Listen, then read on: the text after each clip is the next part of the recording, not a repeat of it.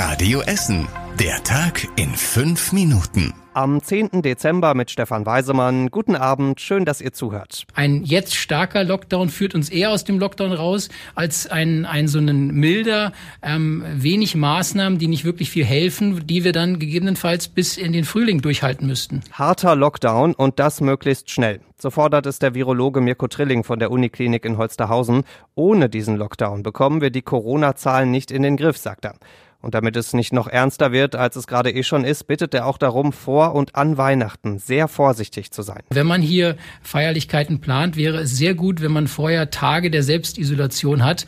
Und das gilt natürlich genauso für eben die Kinder und jungen Erwachsenen, wenn wir hier Ferien haben, weil man kann sich natürlich genauso gut in der Freizeit anstecken wie in der Schule. Heißt also, wenn möglich zu Hause bleiben, nur für das Nötigste rausgehen und dann zumindest ein bisschen risikolosere Weihnachten feiern. Wir haben mit dem Virologen aus Holsterhausen heute ganz ausführlich über die aktuelle Corona-Lage gesprochen. Das ganze Interview bekommt ihr auf radioessen.de. Woanders ist auch scheiße. So sagen wir das gerne hier im Pott. Viele andere Menschen in Deutschland sagen aber, woanders ist nicht ganz so scheiße wie bei euch. In einem neuen Städteranking landet unser Essen nämlich auf Platz 40 von 50.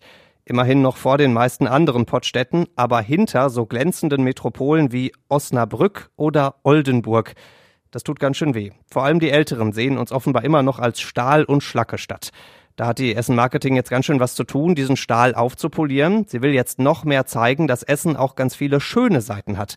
Zum Beispiel soll es bald einen dritten Wandersteig geben bei uns, nach dem Baldeneysteig und dem Kettwiger Panoramasteig.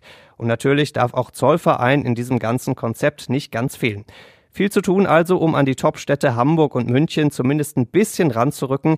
Aber vielleicht heißt der Spruch ja irgendwann endlich mal, Care, hier ist doch auch schön.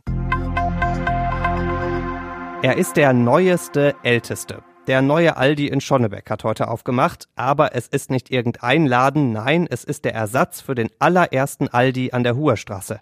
Der hat nach über 100 Jahren letztens zugemacht. Da kleben im Schaufenster jetzt nur noch zwei Schwarz-Weiß-Plakate mit den Aldi-Brüdern und ehemaligen Verkäuferinnen drauf. Was aus diesem Laden wird, das ist noch unklar. Ein Museum wird's auf jeden Fall nicht. Der neue Laden ist quasi um die Ecke und doppelt so groß wie der alte und er hat ein paar Besonderheiten.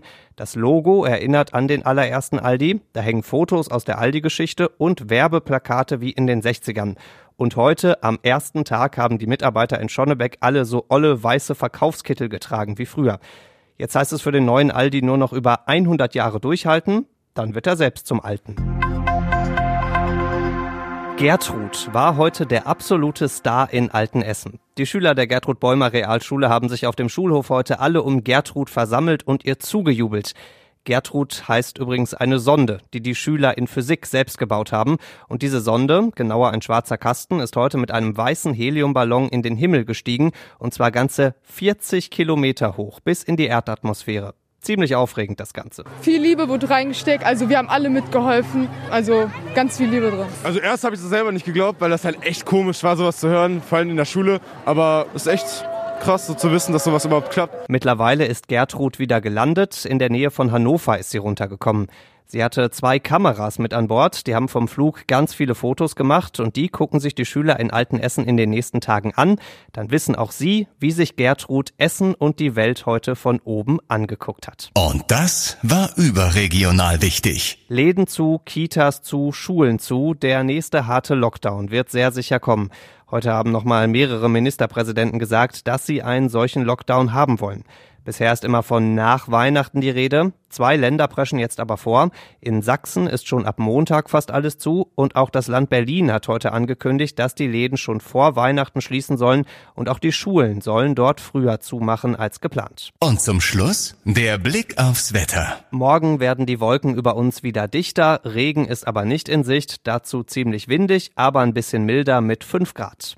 Die nächsten Nachrichten bei uns aus Essen gibt's bei Radio Essen wieder morgen früh ab 6. Bis dahin wünschen wir euch einen schönen Abend. Das war der Tag in fünf Minuten. Diesen und alle weiteren Radio Essen Podcasts findet ihr auf radioessen.de und überall da, wo es Podcasts gibt.